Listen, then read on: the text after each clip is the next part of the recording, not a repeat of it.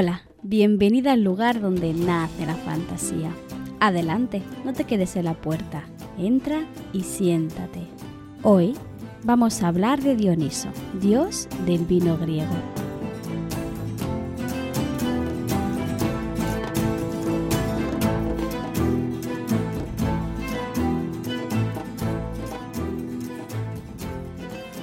En el capítulo de hoy vamos a continuar con nuestra aventura para conocer a todos los habitantes del Olimpo. Después de enterarnos de las vidas y quehaceres de Zeus y sus hermanos, empezamos a investigar a la segunda generación de dioses olímpicos. Entre los muchos, muchos hijos de Zeus, uno de los que destaca especialmente, por lo mucho que se le veneró y su implicación en tantos mitos, fue Dioniso, Hago un pequeño inciso antes de avanzar en sí con el capítulo del podcast. Perdona si te lo corto así de, pronto. Pero es que justo la semana pasada conseguimos llegar a la meta de suscripciones y se, se, llevó a cabo el sorteo de un ejemplar de Circe en físico de Madeleine Miller, así como un par de marcapáginas bordados que he elaborado yo misma y que he regalado a los dos ganadores del reto.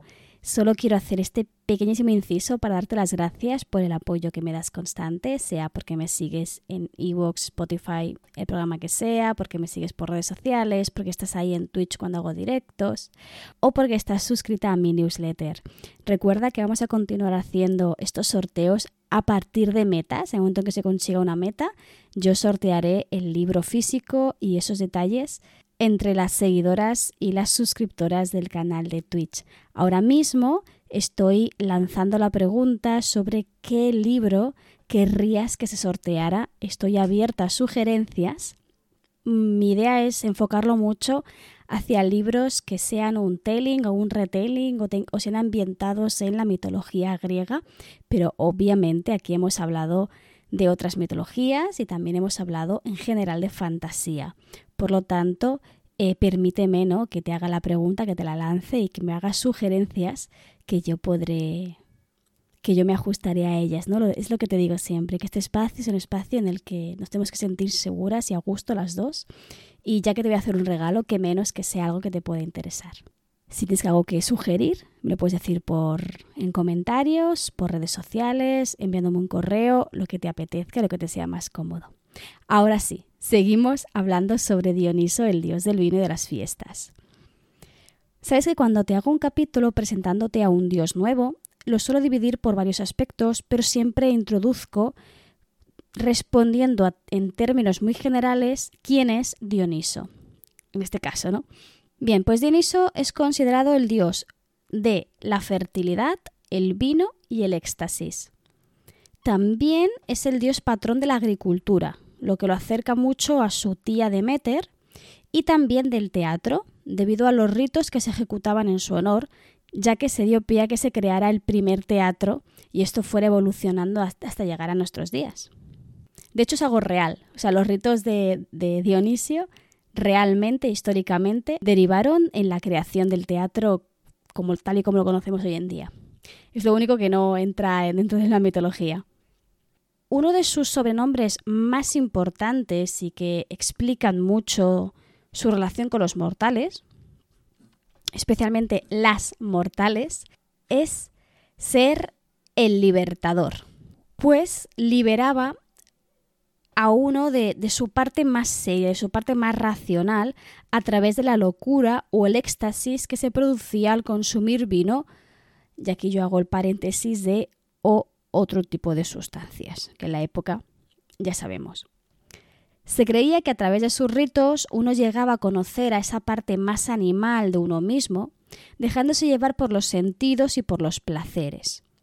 Esto lo unirá a nivel histórico a los ritos que se celebraban en honor a la diosa Afrodita, pues se vinculaban con mucha facilidad estas dos divinidades que, según la versión, eran bisnieto y bisabuela. Por cierto, como curiosidad, una de las versiones sobre la concepción de las gracias las nombran como hijas de Afrodita y de Dioniso, que la verdad es una combinación muy muy potente. Dioniso es uno de los dioses más jóvenes, pues siempre se ha considerado que fue uno de los últimos que se incorporaron al panteón olímpico. Y aquí sobre esto, sobre el por qué llegó de forma tardía, hay varias teorías. Los primeros investigadores, y fue lo que se asentó como cátedra desde un inicio, creían que entró en Grecia desde Tracia, después de originarse en Asia Menor, es decir, que Dioniso como divinidad nació en Asia y llegó a Grecia a través de Tracia. Esto se refleja especialmente, o al menos estos investigadores lo creían así, en los mitos donde se cuenta cómo tiene que superar cierta resistencia en varios lugares de Grecia que no aceptaban a Dionisio como una divinidad, ni tampoco aceptaban sus ritos. Sin embargo, actualmente se han encontrado evidencias arqueológicas que sugieren que el nombre y el culto de Dioniso podrían tener origen micénico. Concretamente, se encuentra su nombre ya escrito en unas tablillas y también se cree que fue venerado en un santuario de Ceo, una isla que está al sudeste de Ática. Se da a suponer, ¿vale? Esto siempre es teoría o no se sabe ciencia cierta, que las fiestas dionisíacas eran muy anteriores a estas migraciones que trajo supuestamente al dios, por lo que se cree que, su culto es mucho más antiguo que lo que decían estos primeros investigadores. Otro de los temas que aún están en discusión es el origen del nombre de Dioniso. Aunque la mayoría de investigadores coinciden en que la primera sílaba, este dio, hace referencia al dios del cielo, porque el genitivo de Zeus es Dios. No sé si sabes cómo funciona la lengua latina o la griega, pero las palabras tenían casos, es decir, terminaban distinto dependiendo de la función sintáctica que hacían. Nosotros también cambiamos las palabras, los pasamos del masculino al, al, femenino, del singular al plural. En Grecia en Roma, además de esto, también se, cambiaban según la función sintáctica. Por tanto, Zeus utilizaba si era mm, sujeto Dios si era genitivo, es decir, si era complemento del nombre. Eh, por lo tanto, Dio significaría de Zeus. El significado de Niso está aún bastante... queda aún un poquito en el aire.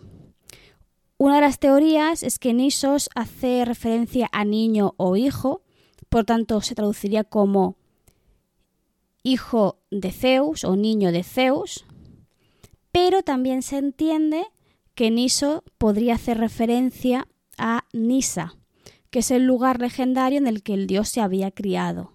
Pues entonces quedaría algo así como el niseño de Zeus. No se sabe. La verdad es que la teoría de hijo de Zeus tiene sentido porque es hijo de Zeus y ya está. ¿no? Y, suele ser la que está más aceptada, pero la otra teoría también tiene, tiene su sentido en, a nivel mitológico. Pero bueno, vamos, vamos a entrar en materia, ¿no? Vamos a, hablar sobre este dios. He dividido el capítulo de hoy en varios apartados. Primero hablaremos del nacimiento de Dionisio junto con su infancia. Después eh, te contaré una serie de mitos de venganza en los que participa para acabar explicándote un poco cómo funcionaba o cómo era el séquito de Dioniso. Me voy a dejar bastantes cosas en el tintero porque Dioniso tiene mucha tela que cortar, pero eh, más adelante te explicaré qué es lo que vamos a hacer en Twitch porque para Dioniso voy a traer dos directos complementarios, ¿vale? Estate atenta hasta el final que te lo cuento con más detalle. Vale, pues si no lo sabías, eh, Dioniso es hijo de una mortal llamada Semele y, como he dicho antes, Zeus. Semele es una divinidad traciofrigia relacionada con la tierra, que llega a Grecia, la, la, adaptan, ¿vale? Cogen esta divinidad y en lugar de convertirla en un ser divino, la hacen mortal.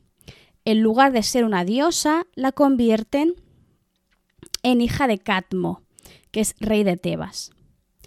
Zeus se enamora de ella y mantuvieron una relación durante varios meses. ¿Vale? Es una relación distinta a la mayoría de encuentros que tiene Zeus, que suele ser un encuentro puntual y hay dios muy buenas. ¿Vale? Aquí mantiene una relación. Hera, la mujer de Zeus, se va a enterar de la infidelidad de su marido y se va a vengar de la mortal. ¿Qué es lo que va a hacer? Va a provocar la muerte de esta muchacha.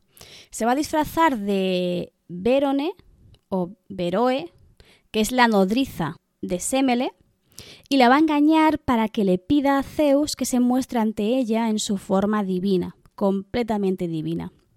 Te explico. Dentro del imaginario griego, los dioses, cuando bajaban a la tierra, lo hacían adoptando una forma humana. De esta forma, su fuerza quedaba contenida dentro de un cuerpo manejable dentro de unos entornos humanos. Pero en realidad tenían una forma eh, más salvaje, más asalvajada, que era muy difícil de contener y bastante peligrosa para los mortales, como ejemplifica este mito. ¿Qué es lo que hará Hera? Jugará un poquito con Semele y la engañará. Depende de la versión, el argumento que empleará para engañarla puede ser uno u otro. las dos opciones más habituales es que le dice que solo podrá sentir la totalidad del placer al yacer con un dios en su forma auténtica, por tanto, tira de su lascivia, ¿no? O si tira más por el orgullo, le dice que reivindicar, que verle en su forma natural, la equivaldría, la pondría en, un lugar, en un lugar de, la misma importancia que a su esposa, a Hera, ¿no? Por tanto, si quiere ser considerada ¿no? una consorte, eh, un amante oficial, digamos, tendría, tiene que eh, exigirle a Zeus que se muestre con su forma auténtica. La convencerá de ello y Semele utilizará o bien una promesa que Zeus le hizo anteriormente de te daré lo que quieras, ¿no? Cosas estilo así, o le sonsocará una promesa para que se sea concedido este deseo. Una de las cosas chulas que tiene la mitología griega es que cuando un dios promete algo no se puede desdecir.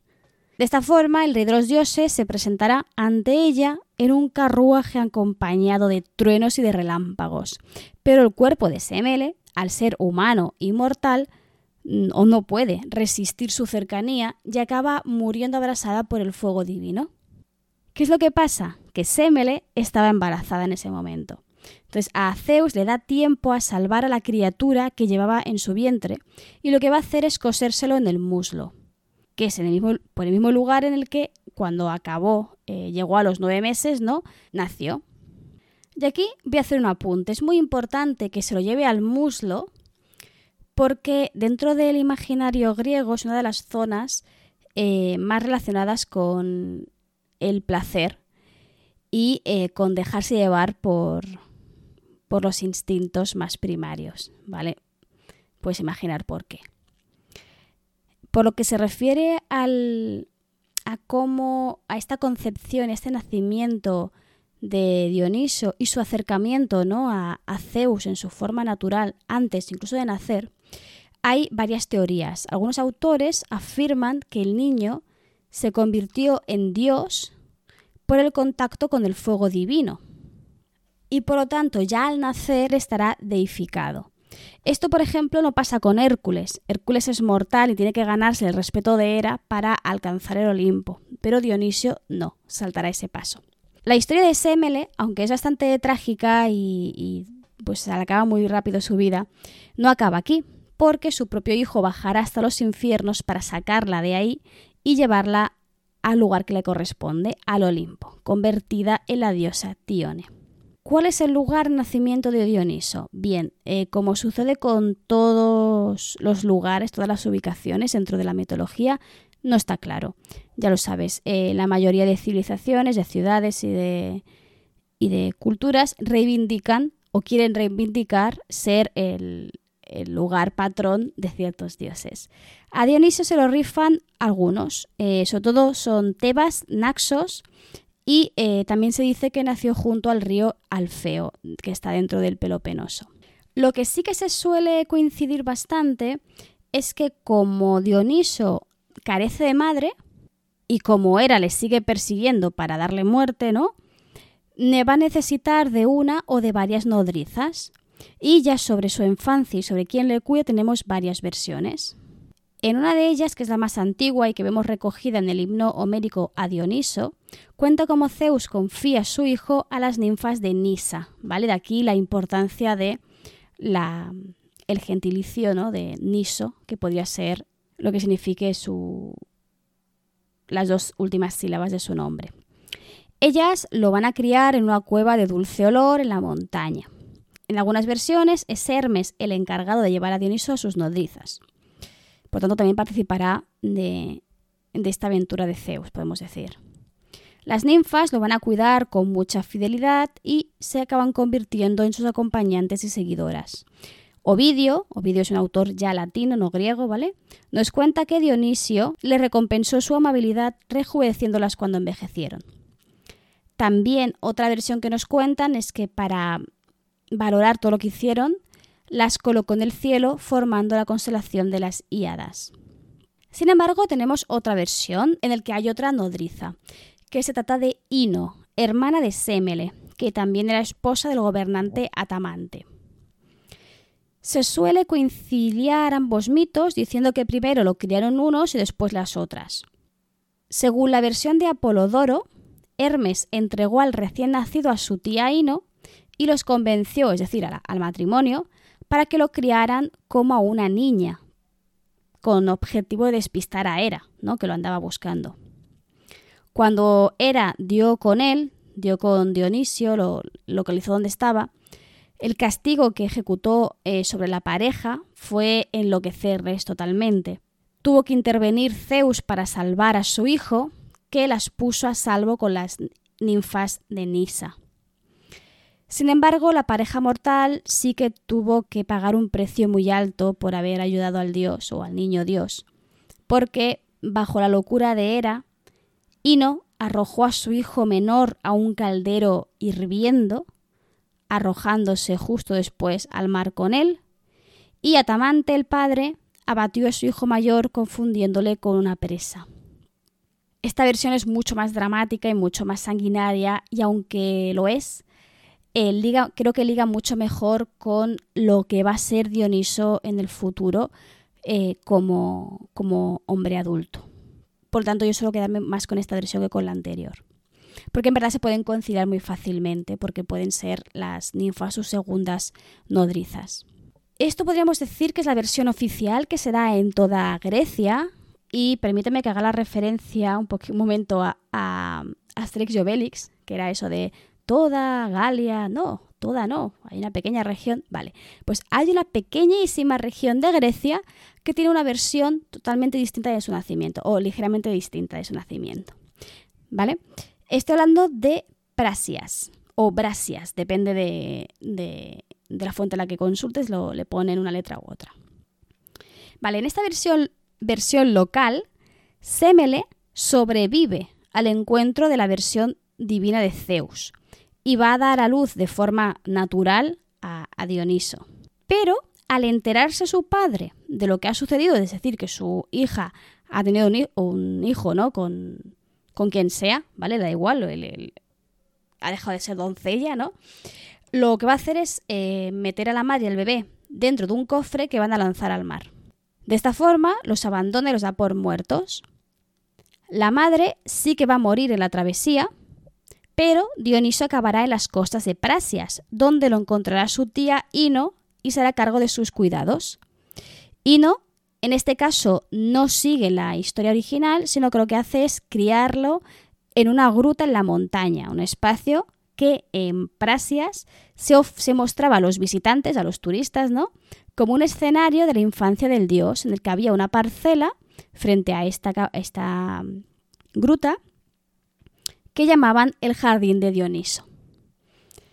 Sinceramente creo que simplemente es una historia para justificar un destino turístico, pero es muy gracioso como cogen elementos populares en general sobre Dioniso, pero también cogen elementos como lo de lanzar a la madre al niño al agua, que vemos también en otros, en otros mitos que ya, ya te contaré.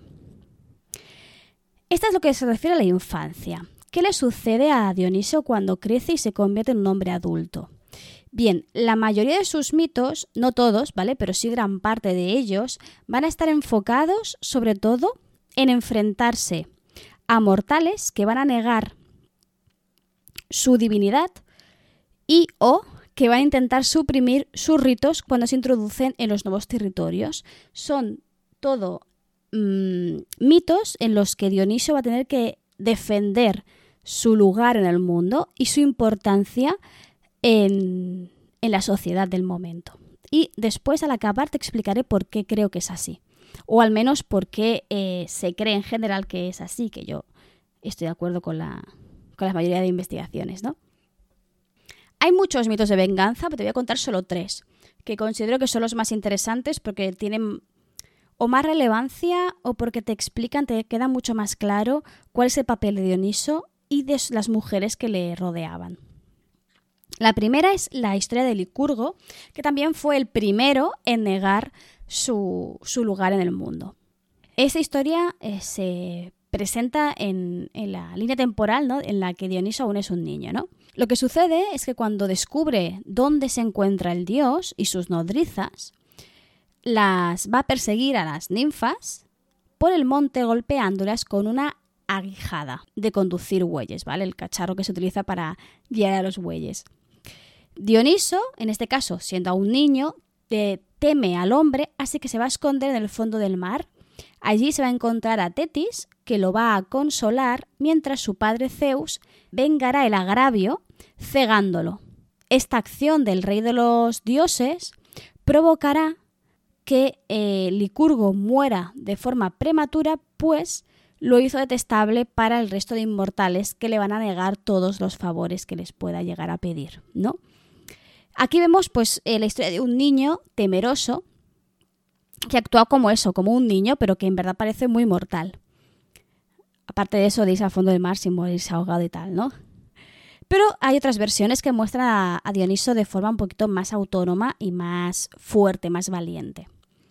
Según la versión de Apolodoro, Dioniso se refugia en el mar cuando Licurgo trata de expulsarlo, ¿vale? Hasta aquí sigue la versión anterior.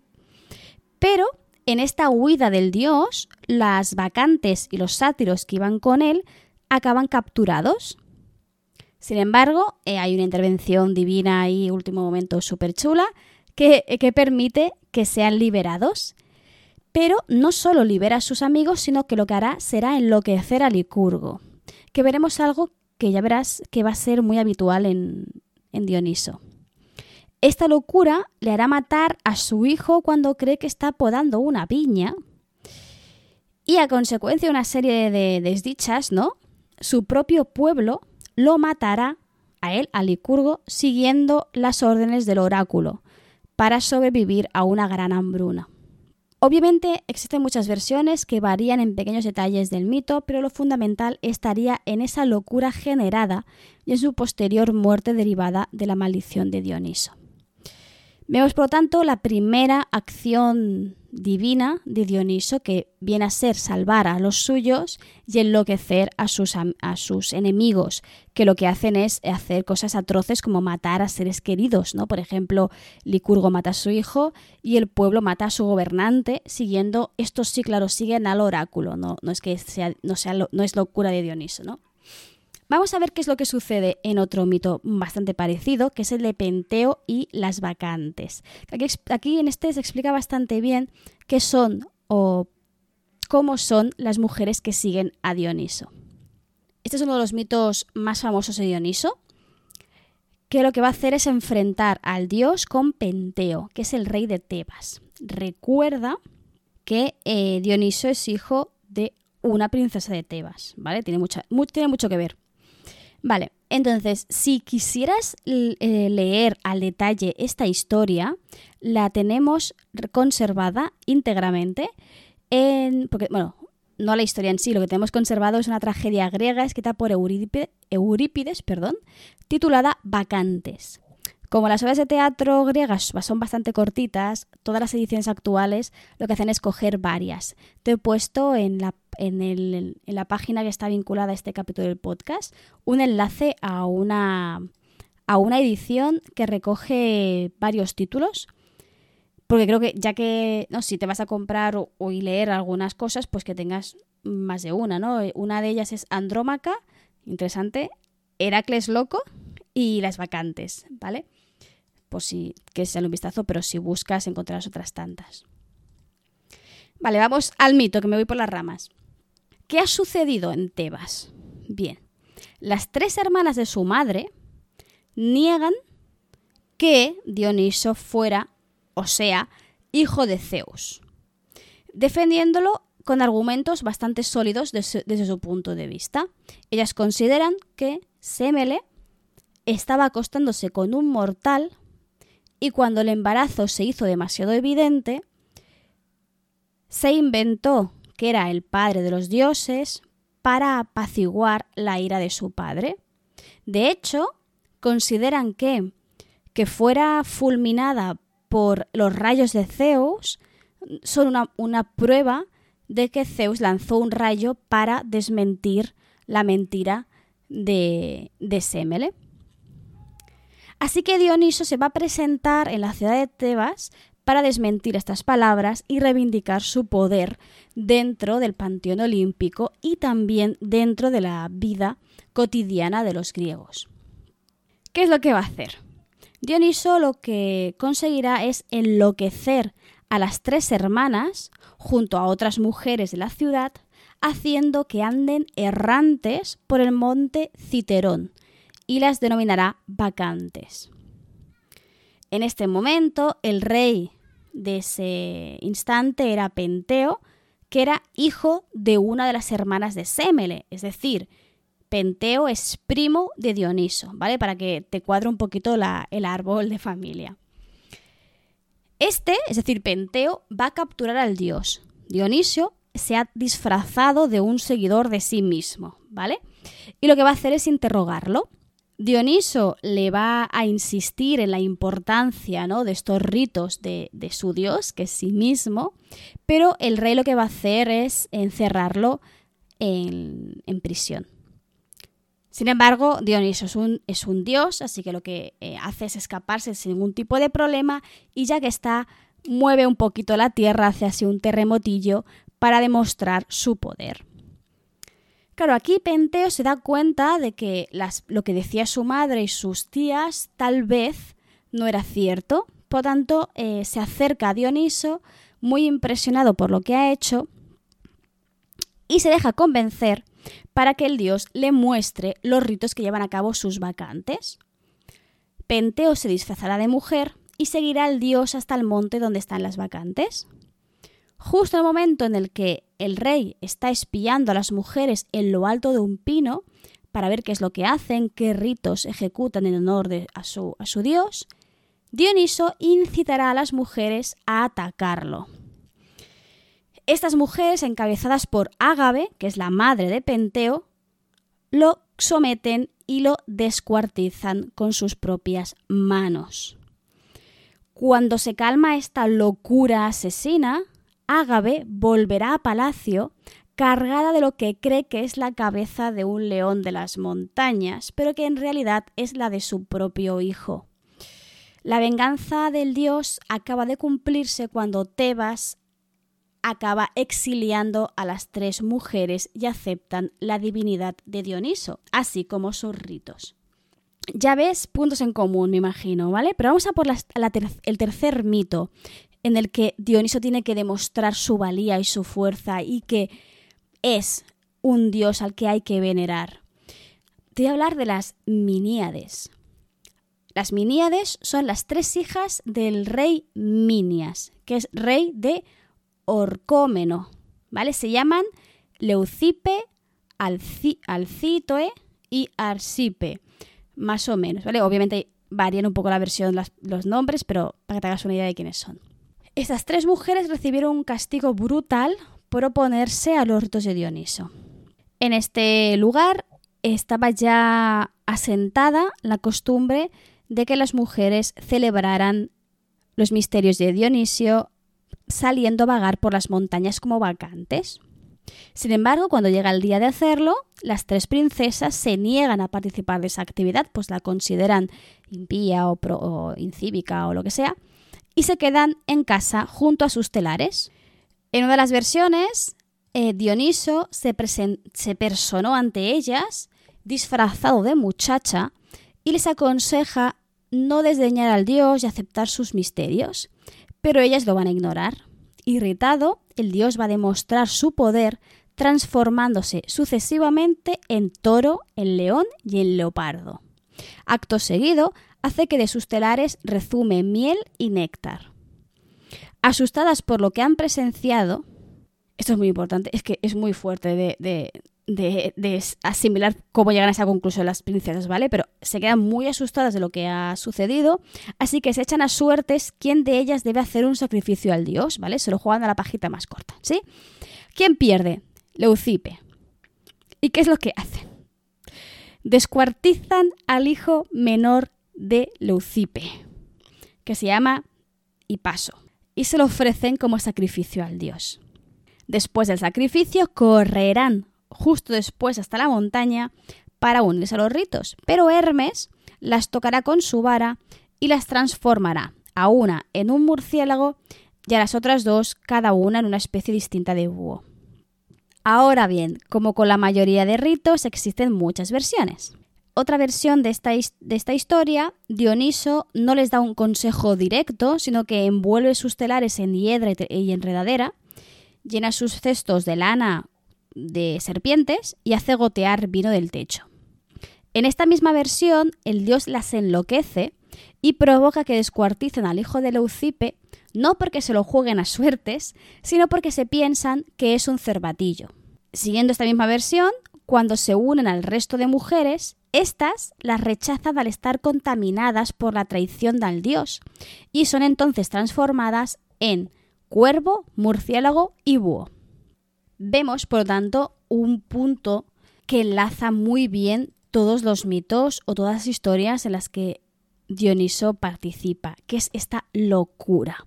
Y esta locura es muy importante dentro del imaginario porque es, es lo que nos provoca el consumo de ciertas sustancias, ¿no? Bien, te voy a hablar ahora del séquito de Dioniso. ¿Quiénes eran? ¿Qué hacían? ¿Y cómo se les imaginaba? Era muy habitual imaginarse al dios vagando sin rumbo, seguido de una pandilla de juerguistas, ¿no? Algunos eran semidivinos y otros eran humanos inmortales. Entre estos, pues podían encontrarse sátiros, silenos y ninfas, así como sus devotas mujeres, que reciben varios nombres. A veces se las llama Ménades, que literalmente significa mujer loca, las que ya te he dicho vacantes, y también existía el término griego, eh, que lo voy a pronunciar fatal, pero es algo así como tíades, que significa mujeres poseídas o inspiradas. En algunos textos a estas mujeres también se las denominan como basires, no lo he dicho mal, basírides, que significaba vestidas con pieles de zorro, que esto era debido a una vestimenta ritual, aunque también podían ir vestidas de cervatillo. Este séquito realizaba regularmente milagros curiosos. Uno de los más habituales era hacer surgir fuentes de leche o vino del suelo. Además, una característica propia de estas mujeres enloquecidas o liberadas, depende cómo quieras verlo, es que son increíblemente fuertes, ¿no? Capaces de despedazar cabras, toros y humanos con sus propias manos. De hecho, según las historias que nos han llegado, eh, se especifica que el fuego no las puede quemar, ni las armas las pueden herir. A pesar de esta violencia, destinada a los animales y también a, los infieles, podríamos decir, mantienen una honda simpatía con estos animales, porque el dios Dioniso también es entendido como un dios de la tierra, muy vinculado a los espíritus naturales. Todo esto que te estoy explicando, ¿vale? Todo esto, es eh, enloquecer a la gente para hacerle hacer cosas atroces, parece una salvajada gigante. Y yo soy consciente de que lo parece. Y que seguramente lo sea. Pero es que en realidad es la idealización del ritual entusiasta del dios. ¿Qué quiero decir con esto? Sus seguidores o sus seguidoras, porque Dioniso lo que tenía sobre todo eran seguidoras mujeres, que lo que hacían era em, a través, sobre todo de la danza extática y el vino, llegar a estar poseídos por su Dios, llegar a estar del todo liberadas. Se han encontrado también relatos que explican cómo abren y devoran a un animal o incluso a un humano. Esto sé que puede sonar atroz, pero en verdad también tiene mucho que ver con este deseo de asimilarse a su dios, pues Dioniso algunas veces se aparecía en forma humana, pero otras tantas también como bestia, siendo sus manifestaciones más habituales las de toro y, cabra aunque también a veces como serpiente. Pero eso de la serpiente tendríamos que verificar qué fuente nos lo cita, que no sea una cristianización del dios, a, lo malo, no porque es una serpiente. De hecho, como te decía antes, es un dios que no solo está vinculado al deleite, al, al, éxtasis y al vino, a la juerga y a la fiesta, sino que también está muy relacionado con la fertilidad en la naturaleza y un protector de algunas ninfas, como sugieren otros, otros mitos que no me dan tiempo a explicarte hoy. Pero, ¿por qué? ¿Por qué esto? ¿Por qué se le presenta de esta forma? Tan poco apetecible, ¿no? De acercarte a un dios que tiene este tipo de ritualizaciones. Es que Dioniso, uno de sus puntos más fuertes como divinidad, es que lo que pretende es subvertir las normas de la moralidad cotidiana y la sociedad cívica. Lo que quiere hacer es liberar a la humanidad de estas barreras que le dejan ser quien realmente son y vivir de forma libre, siendo aceptándose y dejándose gozar. Y esto no solo tiene una connotación claramente erótico-festiva, ¿vale? Sino que eh, por eso es tan importante que la mayoría de sus seguidoras eran mujeres, porque deseaban esta liberación y esta, este vivir em, siendo para sí mismas y no para otra persona. Para mí tiene mucho sentido ¿no? que, que todas sus seguidoras fueran precisamente eso, mujeres. Y me estoy dejando cosas, yo lo sé, porque tiene todo el mito de cómo eh, crea el vino y lo, y lo enseña a los mortales, pero lo vamos a dejar como material complementario que sabéis ya que en Twitch lo que hago es hacer directos que complementen la explicación que he hecho en el capítulo del podcast. Dicho al principio que van a haber no uno, sino dos directos direccionados con este, con este dios, con Dioniso. Vale, te lo voy a explicar ahora. Pero antes, a ver, que no se me olvide. Ya hablamos de Dioniso en el podcast cuando estuvimos analizando el contenido del libro de Ariadna de Jennifer Sainz, que hacen un telling, no un retelling, ¿vale? Es un telling de la historia de Ariadna y de Fedra. Como Ariadna es la esposa de Dioniso, obviamente veremos a este dios, sobre todo en la etapa más tardía dentro de su cronología personal. Por tanto, esa parte la podemos ir a chequear en ese, en ese capítulo del podcast que si buscas en mi página web lo encuentras enseguida. Ahora, en Twitch, ¿qué vamos a estar haciendo? Bien, ahora ya puedo anunciarte quién va a ser la entrevistada, la invitada al canal de, Twitch, porque eh, Literap va a sacar, eh, ya está sacando, o sea, ya está en preventa, una novela que se llama Con Tirsos y a lo loco, que es eh, una historia en el que es una historia ambientada en nuestra época contemporánea, donde Dioniso vive, eh, bueno, vive en un piso de Madrid y nuestra protagonista se acaba convirtiendo por cuestiones del azar, vamos a decir azar, en su compañera de piso. Entonces aparecen varios personajes mitológicos como Dioniso y Pan, por ejemplo, y que van a, bueno, básicamente lo que van a hacer es trastocar la vida de nuestra protagonista totalmente. Es especialmente interesante porque nos da una versión bastante mamarracha de esta divinidad y eh, además tiene personajes sáficos como protagonistas que ya sabéis que a mí eso me tira muchísimo. Eso va a ser este viernes día 29 de septiembre.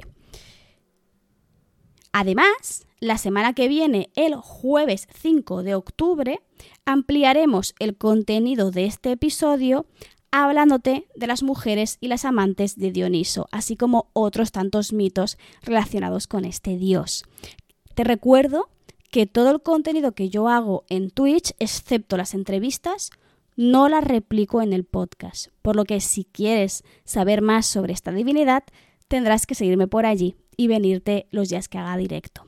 Te recuerdo lo que te he dicho antes, que estoy eh, regalando detallitos a las seguidoras y a las suscriptoras para agradeceros muchísimo el apoyo que me dais día sí y día también. Si no eres mucho de Twitch, pero sí que quieres estar enterada de todo lo que voy haciendo y lo que voy proponiendo, te recuerdo que te puedes suscribir a la newsletter, que es totalmente gratuito, sin ningún tipo de coste, a la que yo eh, voy enviando correos cada 15 días informando de esas cosas que voy haciendo, así de lanzarte algunas eh, reflexiones y preguntas y, cosas varias que voy, voy haciendo. Y ya está, eso sería todo por hoy. Espero que te lo hayas pasado bien conmigo. Me echaba, echaba mucho en falta hacer un capítulo mitológico propiamente dicho y creo que este dios tiene mucho, mucho tema del que poder cortar, porque me parece que es muy interesante. Pero ya he hablado durante muchísimo rato, así que eh, simplemente te dejo la pregunta de qué libro físico te gustaría que pudiera sortear en el canal, que me hagas el favor de ayudarme a escoger uno. Y para acabar y para despedirme, no se me olvida recordarte que aquí, en este pequeño rinconcito de Internet, siempre, siempre, siempre vas a ser bienvenida.